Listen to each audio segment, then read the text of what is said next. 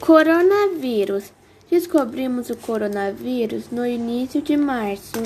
Sabemos que só atingia idosos e pessoas que tinham comorbidades.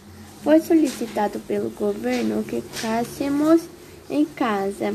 Tudo foi fechado, as escolas, as empresas só podiam trabalhar serviços essenciais. Tínhamos que ficar em quarentena sem previsão de retorno ao normal. Já se passaram seis meses e tudo mudou. Estamos fazendo aula online. Precisamos sair com máscara e álcool em gel para limpeza das mãos. Muitas empresas fecharam, muitas pessoas perderam o emprego, muitas crianças não têm acesso à internet para fazer as aulas, muitos acabaram desistindo de estudar. Não pode mais beijar e abraçar.